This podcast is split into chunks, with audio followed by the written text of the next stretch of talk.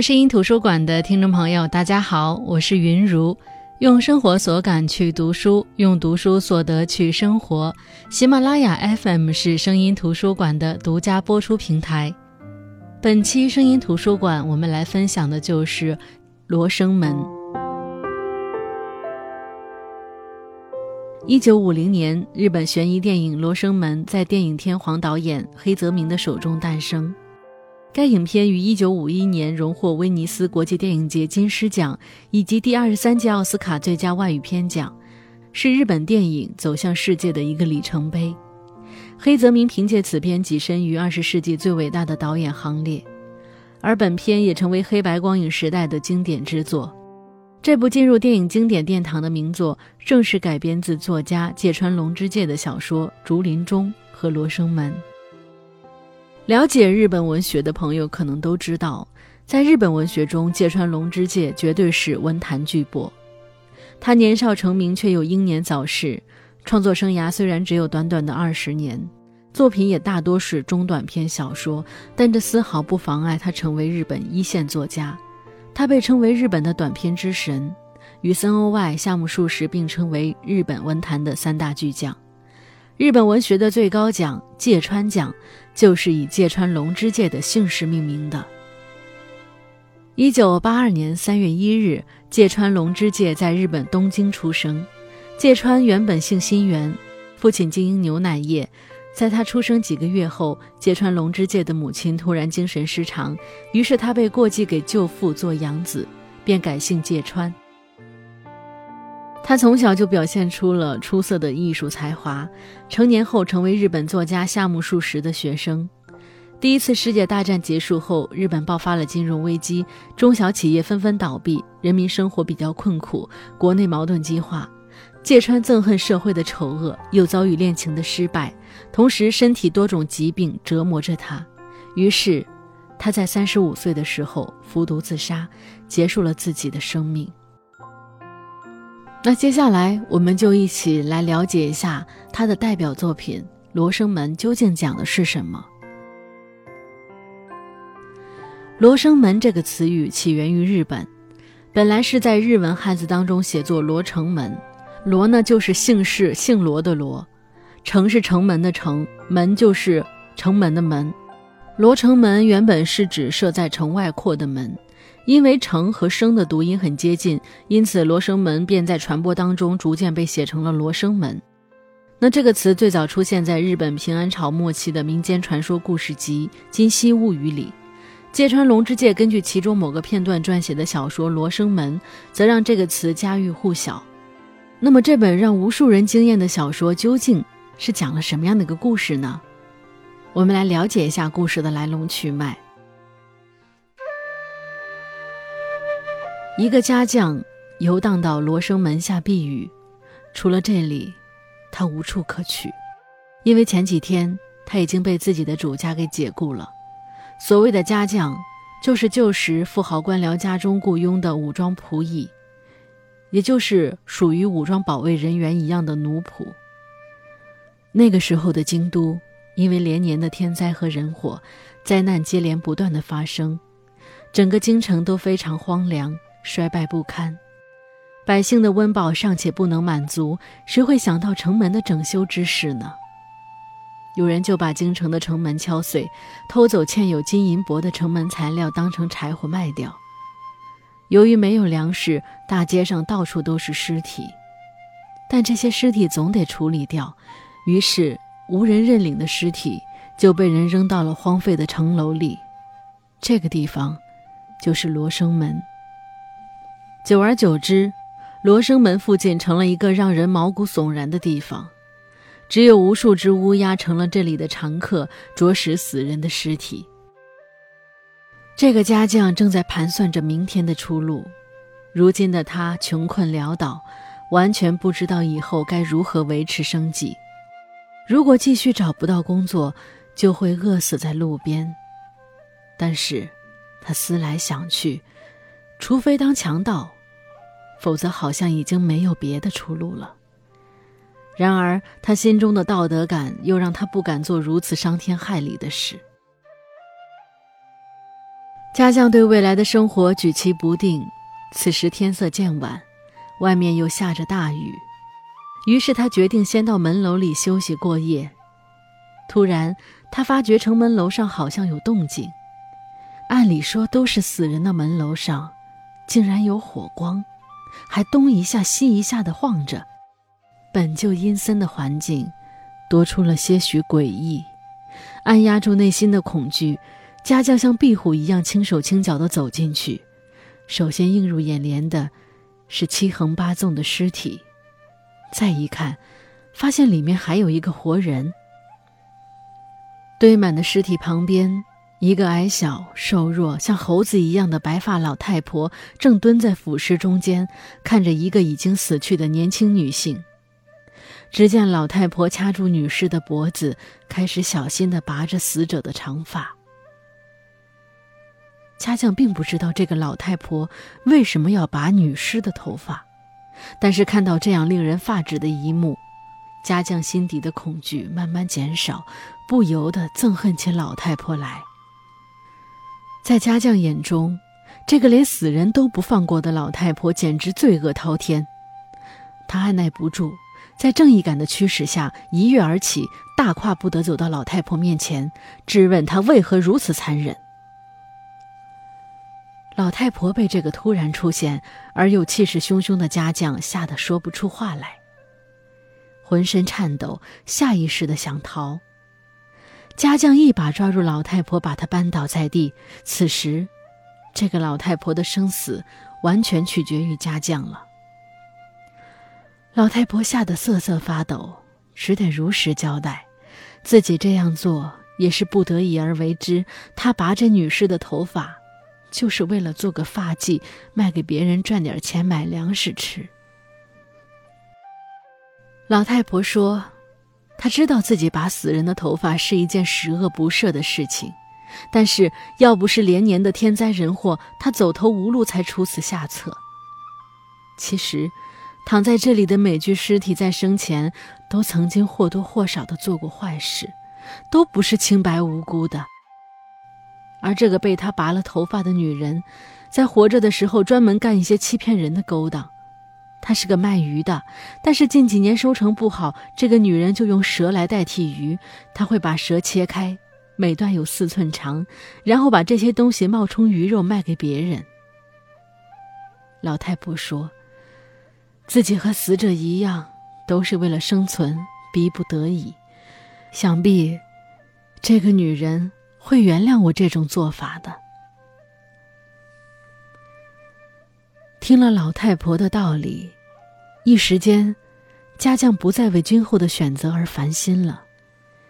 他跟老太婆又确认了一遍：“真的这样。”接着又说：“那我剥了你的衣服。”你可别恨我，否则我也要饿死。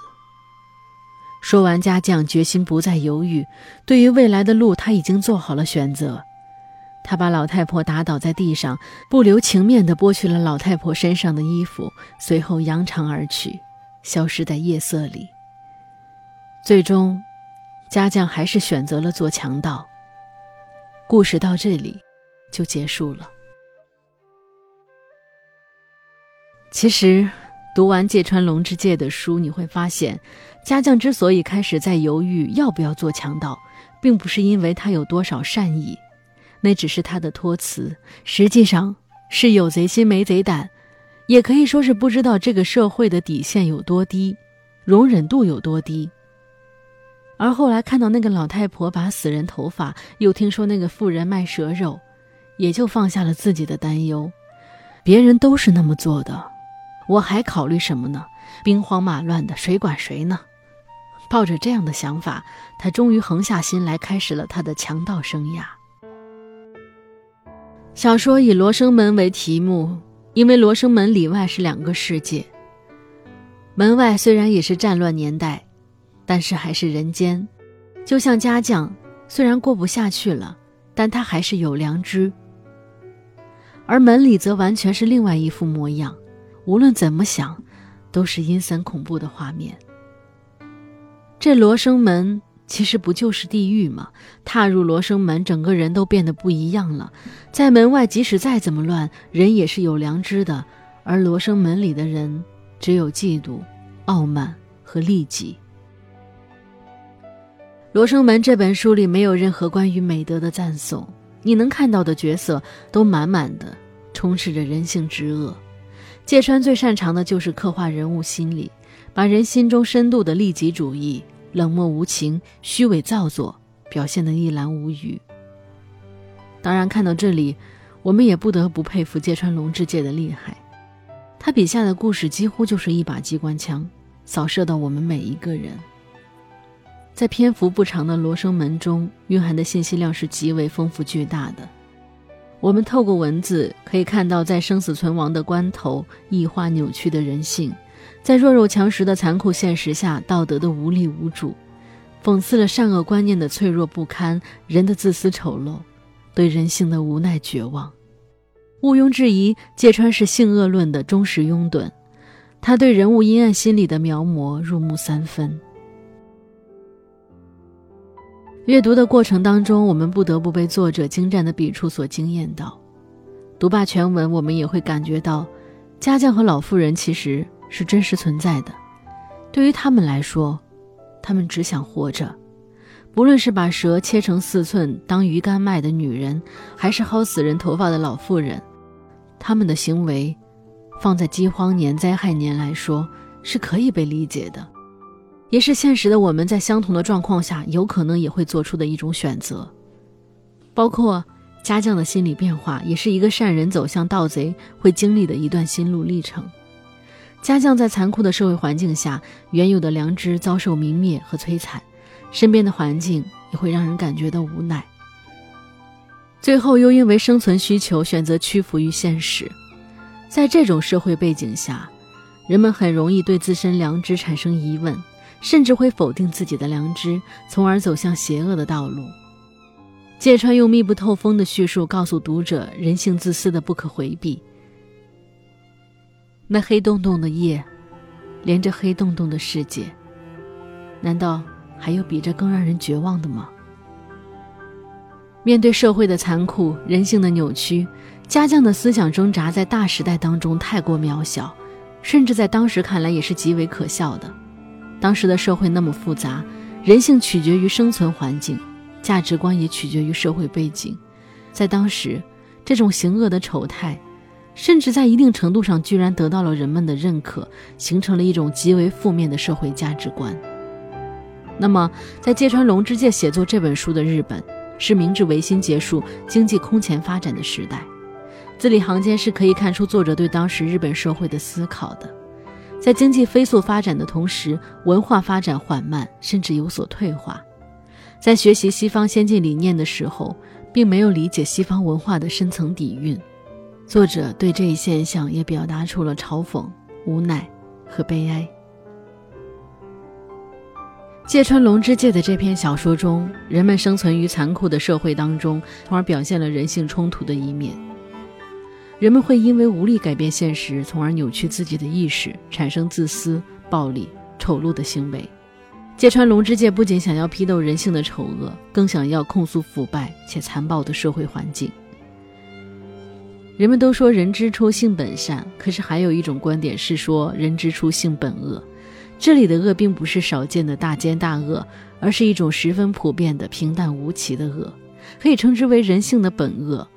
本恶之所以可怕，在于它太过普通，普通到每个人心里都有，普通到一点刺激就可能会被激发出来。是成长过程当中外界道德的制约与做坏事会受到惩罚的规则，才能够让我们控制住心底这种原始的欲望。如果设立一个机制，给你足够多的诱惑，所有的做恶事的人不再受到惩罚，那么每个人都可能会放纵自己的天性。那小说《罗生门》表现的是社会最底层顽强挣扎着的想继续生存的民众，在地狱之门罗生门下的挣扎与选择。而一九五零年黑泽明电影的《罗生门》在提高了这本书的影响力的同时呢，也使“罗生门”这个词产生了一些别样的含义。它指的是事件当事人各执一词，真假难辨，事实扑朔迷离。电影《罗生门》的情节很简单：一座破庙里，樵夫、乞丐、武士展开一场对话，对话的内容是大家目睹的一个凶杀案件。事情的真相到底是什么？在场的每个人都各自选择了对自己有利的一面做了回答。罗生门中各色人等把自己的人性展露得一览无余。奇妙的地方就在于，我们并不会憎恨他们中的任何一个人。这就是这部片子的深刻之处，它展现了最普通而深刻的人性。我们身上或多或少都存在着他们身上的那些污点。因为人总是下意识地把事实真相加以筛选、扭曲，有利的留下，不利的加以改造或者遗忘。久而久之，人们真的会以为自己说的就是真相，连自己也被欺骗了。